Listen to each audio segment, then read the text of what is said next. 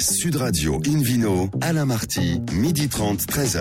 Bonjour à toutes et à tous, bienvenue à bord de ce numéro 914 d'Invino depuis la création de l'émission en 2004. Comme vous le savez, nous sommes en public et délocalisés chez le caviste Nicolas à Paris au 31 Place de la Madeleine. Je rappelle que vous écoutez Invino Sud Radio, par exemple à Perpignan, tiens, sur 103.2 et on peut se retrouver sur notre page Facebook Invino. Aujourd'hui, un menu qui prêche, comme d'habitude, la consommation modérée et responsable avec le muscat d'Alsace. On en parlera, c'est délicieux. Le vignoble de Chambord, eh ben oui, les rois, les rois. Le président du Business Europe, Pierre Gattaz, est parmi nous. Mais alors là, ça sera version Bacchus avec son joli vignoble.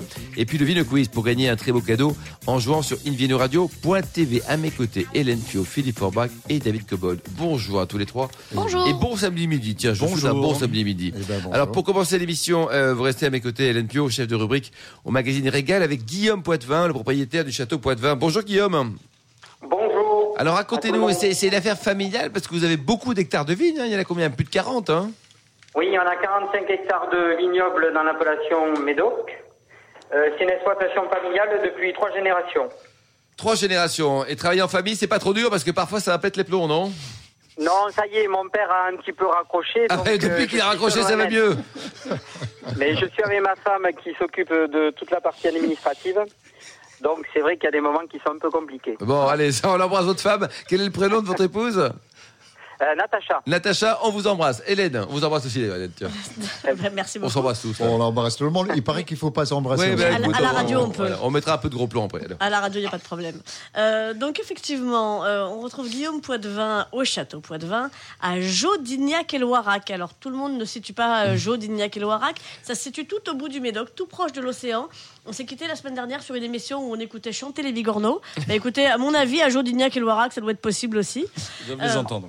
On Voilà. n'est pas loin de la mer. C'est ça, on est tout près de la mer.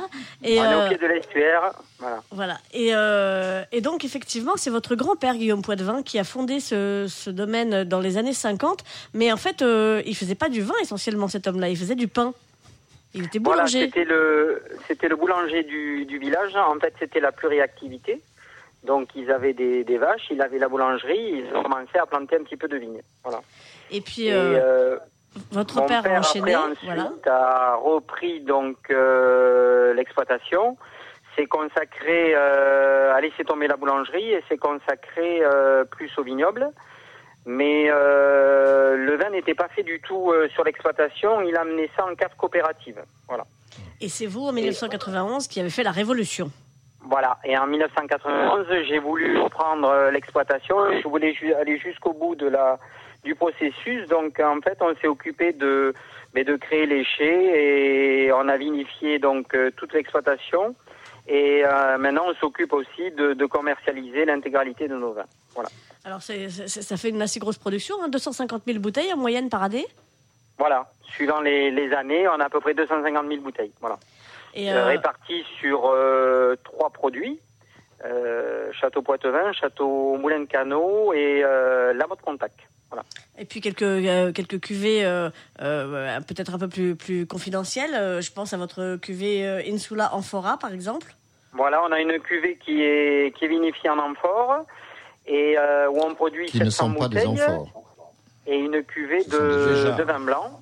Voilà, où on fait du bord de blanc, où on produit 2500 bouteilles. C'est ça.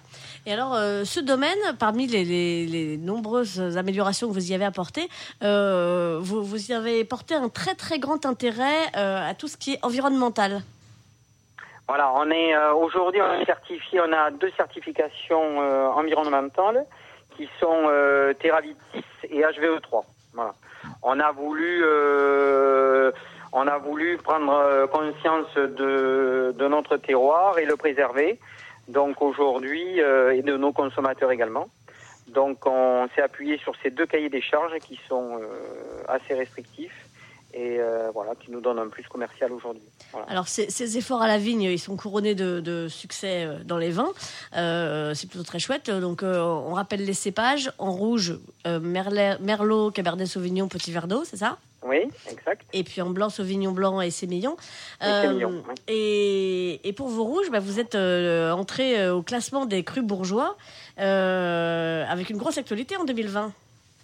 Voilà, on vient d'être euh, on vient d'être classé Club bourgeois supérieur. Donc euh, pour le Médoc, on est une douzaine d'exploitations à avoir été classées en appellation Médoc. Voilà. Et on en fait partie.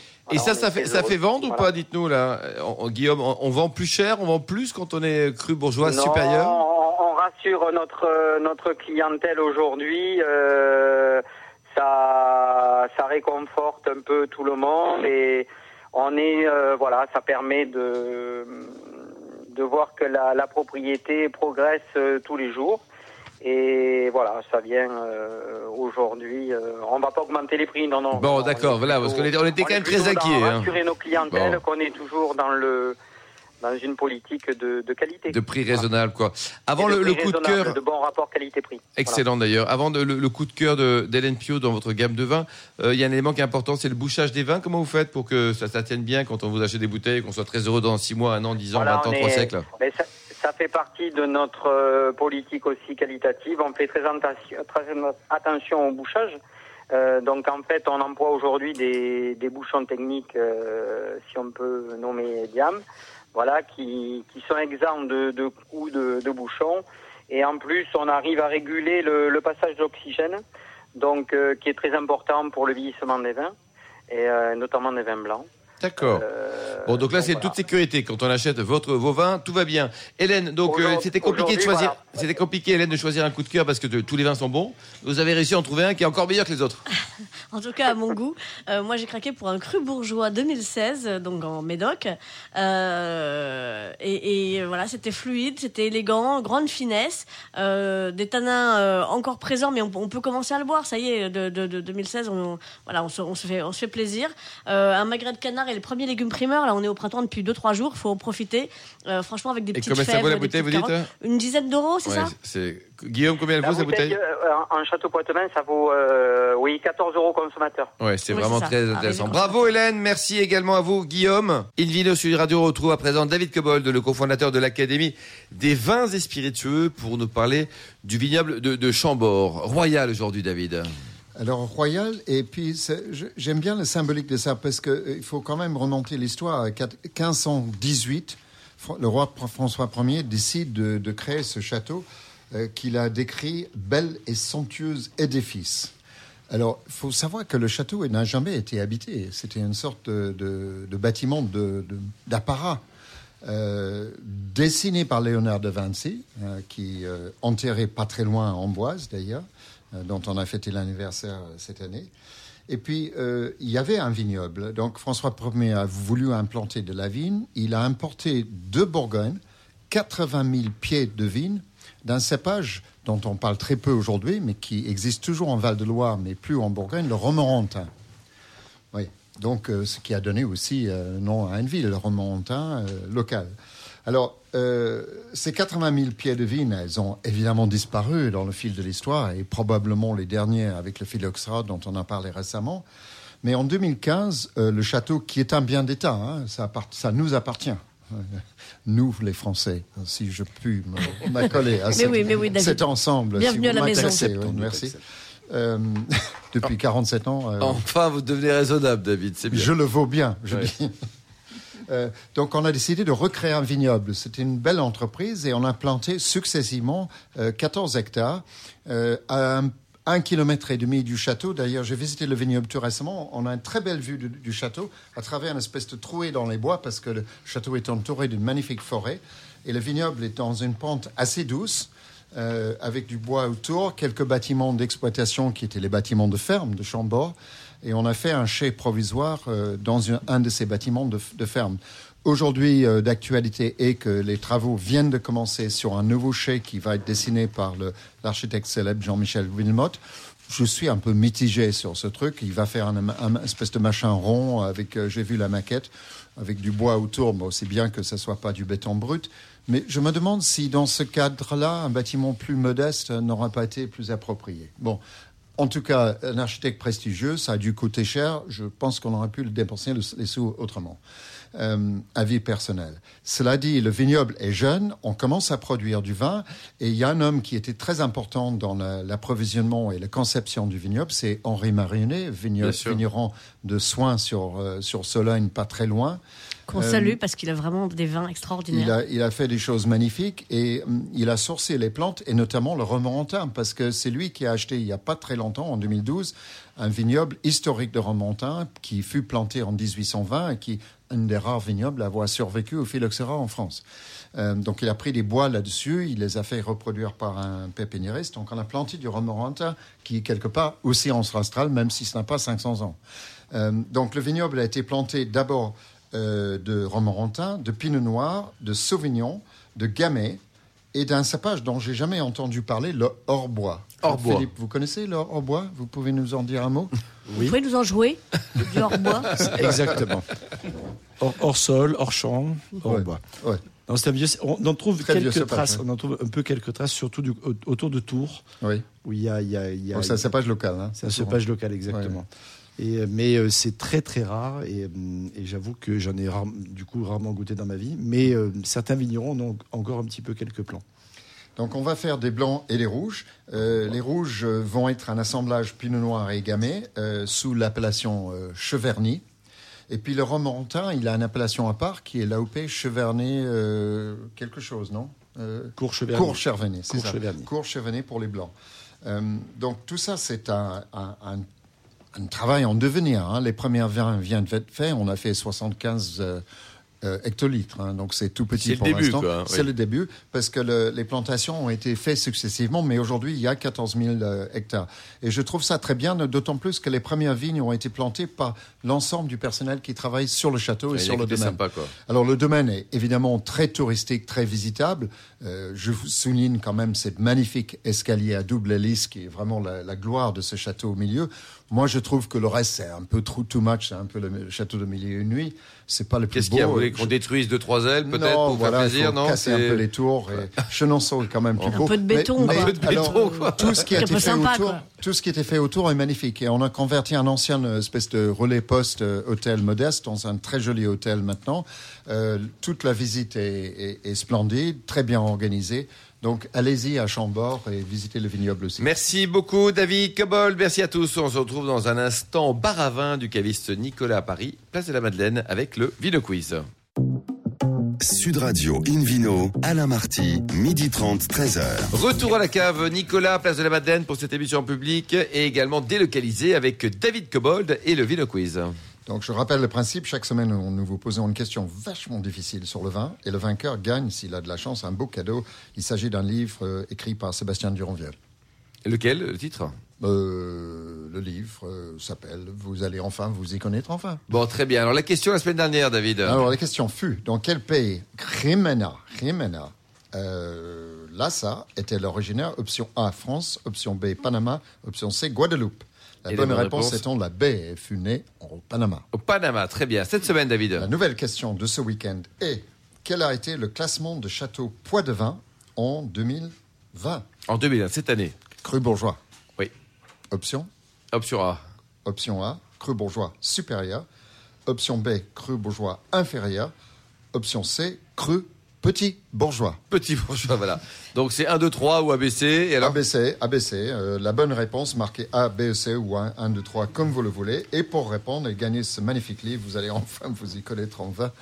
Euh, vous répondez très vite sur le site Invino Radio TV, rubrique Vino Quiz. Merci beaucoup, David Cobold de Invino sur Radio. On retrouve euh, maintenant Hélène Pio, chef de rubrique au magazine Régal, en compagnie de Pierre Catas, président de Business Europe. Bonjour Pierre. Bonjour. Alors avant de parler de votre vin, parce que c'est le sujet, on vous connaît bien comme ancien président du MEDEF, mais aujourd'hui, Business Europe, ça représente quoi? Ça représente les, tous les patronats de l'Europe, c'est-à-dire en fait les 27 pays, 26 maintenant, euh, non 27 puisque puisque le patronat anglais reste avec nous. Et donc c'est la force économique, c'est la voie économique. ça, c'est une euh, connerie qu'ils n'ont pas fait. Ça c'est une connerie. Euh, qu'ils n'ont pas fait, exactement. Évitez. On les faire nous. non plus. C'est bien nous. Alors racontez-nous votre histoire de vin. Ça fait, vous y pensez depuis longtemps. Vous avez cherché longtemps un vignoble. Et où êtes-vous installé? Mais je, je suis installé en Provence, dans le Luberon. En fait, la Provence, c'est un. J'allais me promener, chercher des fossiles quand j'étais gamin. Euh, J'adore cette région. Et je cherchais après le MEDEF une thérapie, parce que quand on fait 5 ans de MEDEF, euh, il faut une belle thérapie. Euh, et donc, De la zénitude aussi. C'est de la zénitude, euh, voilà, du, du retour aux terres, du retour aux sources, du retour à la nature. Et donc le vignoble, c'est ça. Et en Provence, c'est une région que j'adore. Et je suis, je suis, c'est un, un hasard. J'ai trouvé cette propriété qui s'appelle Château de Sanne, à côté de Cucuron, Pertuis. Il y a 70 hectares, mais 35 hectares de vignes. Et donc, euh, il y avait tout à refaire, car la propriétaire précédente vendait ses grappes aux coopératives du coin. Ouais, ça. Je suis arrivé il y a deux ans et demi, trois ans, et avec la famille, donc j'ai quatre enfants de 25 à 35 ans, mon épouse, on descend tous les 15 jours. parfois Et vous bossez Et on bosse. Et, et on n'arrête pas de bosser parce que c'est du, travail. Mmh. C'est une, il faut tout recommencer. Donc on a recréé les étiquettes, le vin, on a pris des œnologues euh, du coin, euh, on a pris des artisans du coin parce que je suis très euh, attaché au terroir et au territoire et, et je suis, j'ai une, une obsession pour l'emploi en France, comme vous le savez peut-être, et qui fait que bah, là on a embauché des gens du coin et on fait travailler les gens du coin avec un vigneron qui a 30 ans d'expérience sur le terrain et donc on a une petite équipe de 5 6, 6 personnes maintenant et euh, bah voilà, on a fait euh, les deux premiers rosés, on a fait un grand blanc de Sanne et on a fait on a sorti le, le rouge après 12 mois de vinification en barrique. Et puis alors, vous, vous, vous disiez effectivement 35 hectares de vignes.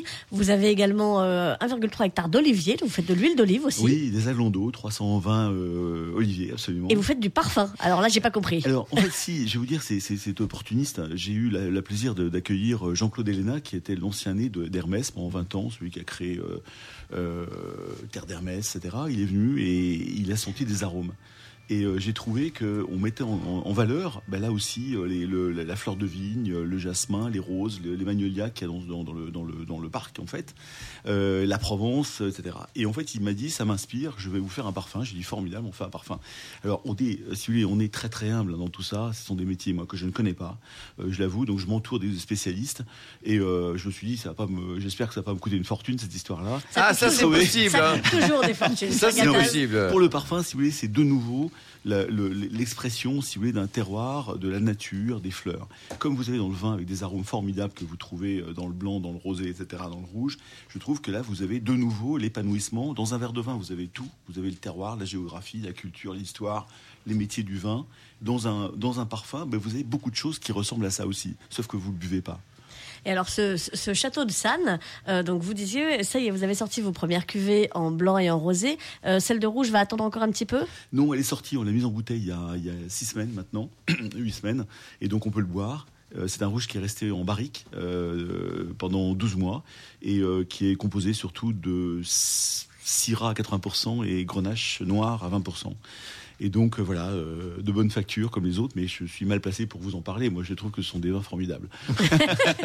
Oui, je, non, mais je, peux, je, je- je peux comprendre. Jamais, je- je n'ai jamais entendu pas- un vigneron Voilà. dire que son vin est imbuvable. Et je me souviens pas à l'antenne avoir accueilli quelqu'un qui disait Bon, c'est pas terrible ce que je fais, mais parlez-en, soyez sympa. Oui, mais enfin, Pierre est un néo-vigneron, ça c'est important. Hein. C'est un- jeune. ce que disent les autres. On le, sent, on le sent quand même habité et passionné par Ah ça. oui, c'est vrai. Oui, oui, oui. Ça, moi, c'est. euh, moi qui suis allé sur place, je, je peux, j'ai pu constater qu'effectivement c'était le Ça- cas. et Et, ça en bosse. famille. Ouais, et en famille. Et tout, le monde, tout le monde bosse. Génial. on assemble les vins, on les goûte. Alors on les goûte sous la- sous l'œil et le- l'expertise de, de- de gens qui sont très compétents. Mais c'est vraiment sympa de faire ça aussi en famille, de se dire tiens, ouais. ben, on fait Exactement. ça et on fait ça euh, ben, régulièrement tout l'automne. On passe du temps dans les éprouvettes à tester, etc. 100%, 80%, 40%. Et pour la Ça, c'est vente, euh, extraordinaire. ça marche bien, Pierre? Alors vous les vendez bien aux bouteilles Quand on a été président du MEDEF, ça aide ou au contraire c'est un frein? Non, mais c'est compliqué. Non, mais c'est c'est c'est une aventure euh, d'avoir un vignoble. C'est une c'est une aventure. C'est une aventure parce que bah, parce que vous avez alors, vous retrouvez les, les réflexes de que je suis. C'est-à-dire vous faites de la créativité, de la création. Ça c'est le vin, c'est l'assemblage. Vous faites du process et ça c'est extrêmement important d'avoir un très bon vin de qualité, euh, de, de- de suivre le process, les critères, les températures, l'acidité, etc. que j'ai appris à connaître. Puis après vous avez tout le troisième domaine, la vente, la promotion, le marketing. Et là c'est pas parce que vous appelez Pierre Gattaz que vous le vendez votre vin. Pas du tout. Euh, bah, alors, les gens sont sympas, ils m'en achètent deux trois bouteilles parce qu'ils sont gentils, c'est des copains, etc. Mais Et puis, ça peut toujours servir. non, on est dans le non, on est dans, le- dans le monde professionnel. Si vous voulez, c'est un monde professionnel et que je que je trouve formidable parce que les gens sont très sympas dans ce monde-là. Ce sont, sont des entrepreneurs de base euh, qui qui connaissent le métier, qui connaissent euh, la difficulté économique et en fait, euh, bah, il faut trouver les bons réseaux, faut Bah oui. faut, faut faire déguster. Le no-tourisme, Pierre, ça, ça vous parle ou pas? Oui, alors ça, ça me plaît beaucoup aussi, parce que je crois qu'autour du vin, vous avez tous les métiers du vin, vous avez la nature. Donc nous, au Château de Sanne, on n'est pas parti du tout dans les œuvres d'art, etc., comme certains. Que j'apprécie. Bien sûr, c'est tout à fait louable. ouais. Nous, on est, on est sur le bien-être, on est sur, le, sur la nature, sur les arbres. Je suis un passionné d'arbres depuis que je suis gamin. Et donc, en fait, l'idée, c'est peut-être de faire découvrir, on, est en train de faire des sentiers euh, de bien-être euh, naturel, d'énergie euh, dans le domaine. On ira faire visiter les vignes, bien sûr. On a un vieux moulin du XVIIIe siècle rénové. On a des choses très intéressantes dans ce domaine. Et donc, je suis en train de, de peaufiner quelques, quelques balades, quelques joli balades projet, intér- quoi. intéressantes avec des spécialistes. Parce que j'ai j'ai des gens qui, qui connaissent en, en truffes. Donc, on a une truffière de, de 1 hectare euh, qu'on est en train de réhabiliter. J'ai une, livra- une livraie. Voilà. Donc, il y a- il y, a des choses à faire. Et je trouve que c'est vraiment intéressant de pouvoir faire que les gens viennent au caveau de vente qui sera fini euh, dans, qui est en train d'être euh, fini, mis en- Qui sera fini pour l'été, j'espère pour vous, Pierre. Non, non, mais c'est fini euh, au mois de mars. Donc, Ah, bon, euh, d'accord. voilà, c'est donc c'est en train d'être terminé. Dans, dans- dans une semaine, c'est terminé. Voilà, exactement. Hélène, pour terminer, une dernière question peut-être Euh, oui, bah, c'est- très beau d'être proche de la nature, mais alors j'ai entendu parler de bio. Est-ce qu'on ira jusqu'à la biodynamie? Alors, si vous voulez, la conversion bio, on est, en, on est en cours. Il faut trois ans pour être certifié bio, donc on a tout fait. Là, on est dans la deuxième année, donc l'année prochaine, je pourrais afficher un vin bio. La biodynamie m'intéresse beaucoup. Pourquoi? Parce que quand vous parlez aux vieux vignerons, aux vieux paysans, bah, ils font attention à la nature, à la position de la lune, aux planètes, etc. Alors, il y a des trucs que je comprends pas, euh, les excréments Bon, de Il n'y a, vaches il y a pas que vous, rassurez-vous. hein. Euh, mais, mais si vous voulez, vous, quand vous parlez à des passionnés de Personne bio, ne comprend. Mais eh bien, euh, ce qui m'intéresse, moi, c'est d'être le plus proche possible de ces choses qu'on ne comprend pas encore, mais que des vignerons, des paysans transmettent de Oui, génération en faisait, génération. euh, ouais, Et ça, je trouve ça vraiment intéressant. Et quand vous êtes proche de la nature, vous écoutez ça aussi. Bien, pour terminer, donc une adresse, un site internet pour, euh, pour venir vous Euh, voir. euh, www.châteaudesannes.fr et il y a tout dessus sur ce sur ce. Et la ville la plus proche, Et la ville la c'est plus proche, c'est Pertuis. En fait, c'est très simple, c'est Aix-en-Provence. On prend l'autoroute jusqu'à Sisteron et vous sortez à la sortie Pertuis, c'est à 10 Donc minutes c'est de Pertuis. En tout cas, bravo. C'est Luberon Sud. euh, voilà. En Suisse même. Bravo. C'est à côté au d'en château Suisse. de, Voilà. de Avec un village magnifique, un château très un petit aussi. village. Alors, c'est une très, très belle région, c'est le Luberon. euh, voilà, c'est beau, ça. Merci beaucoup, Hélène. Merci également à vous, Pierre. Invino Sud Radio retrouve Philippe Forbach, meilleur sommelier du monde. Alors là, on change de région, hein, mais on reste dans, les- dans les produits gourmands. Muscat d'Alsace. Oui, l'Alsace c'est une très très jolie région, gourmande, euh, un peu un peu canaille aussi. On y trouve plein de choses, mais oui, on y trouve vraiment de choses, de, de- à la fois à manger, à boire et en même temps à visiter. C'est la première région qui a développé le no-tourisme, hein, grâce notamment au système germanique qui avait organisé un petit peu ces, ces visites. Et, euh, et les Alsaciens s'en sont bien inspirés. Les villages sont fleuris, accueillants, et les vignerons euh, sont- se sont organisés pour Fleuris accueillir. Oui, exactement. Avec leur fameux Vin- Absolument. entre autres, et de faire découvrir les spécialités locales. J'ai eu envie de vous parler d'un cépage qui n'existe pas qu'en Alsace, qui n'est même pas originaire d'Alsace, mais qui s'appelle le muscat, et muscat d'Alsace en particulier, qui n'est pas une appellation, puisque l'appellation c'est Alsace, hein, et on peut joindre effectivement le nom des cépages, Gewürztraminer, Riesling, Pinot Gris ou autres que vous connaissez. Alors ce muscat d'Alsace, il a quoi comme spécificité? C'est un muscat en général, il y a deux types d'ailleurs de muscat d'Alsace, il y a le muscat à petit grain et le muscat automnel. Et en fonction du cépage utilisé, voire de l'assemblage des deux, on n'a pas nécessairement les mêmes vins. D'une façon générale, ça donne des vins qui sont très fruités. C'est le seul cépage qui garde effectivement ses caractéristiques de fruits, même après la fermentation, avec des tioles particuliers, notamment le côté raisin frais, des arômes d'agrumes, des arômes de, fleurs également du verger. C'est vraiment extrêmement agréable et extrêmement identifiable, un peu comme le cépage Sauvignon, qu'on évoque souvent, qui est un cépage assez accessible, presque un peu éducatif. Le muscat a cette caractéristique-là. Euh, il existe en sec. Euh, c'est, à mon avis, le, le- le- vraiment l'intérêt d'ailleurs des muscats d'Alsace, mais on peut les vinifier également en vendange tardive, voire en sélection de Grenoble. Ça reste très confidentiel et donc un peu marginal en termes de, de production, mais sachez que ça peut exister. Mais c'est plutôt du sec dont j'ai eu envie de vous parler aujourd'hui. Euh, c'est un vin qui s'accorde d'abord très bien en gastronomie, avec des, des- des- des produits compliqués. L'asperge, par exemple, qui est toujours euh, infernal à associer parce que Ouais, c'est compliqué. ça hein. fait ressortir le côté végétal, presque un peu métallique, avec une amertume qui est un peu forte. Sur le, le fruité du, de- du muscat d'Alsace, c'est pas le seul cépage qui fonctionne. hein. Le vionnier va très bien, par exemple. Certains chenins peuvent se, se sortir avec les honneurs, mais le muscat d'Alsace est particulièrement adapté. Et là, on arrive dans la pleine saison de l'asperge. On y arrive dans le, dans le Luberon, cher à notre ami Pierre Gattaz et à sa famille. Il y a les premières asperges du Luberon qui sortent. Le test de l'asperge. Mais c'est vrai, c'est un vrai test gustatif, ça.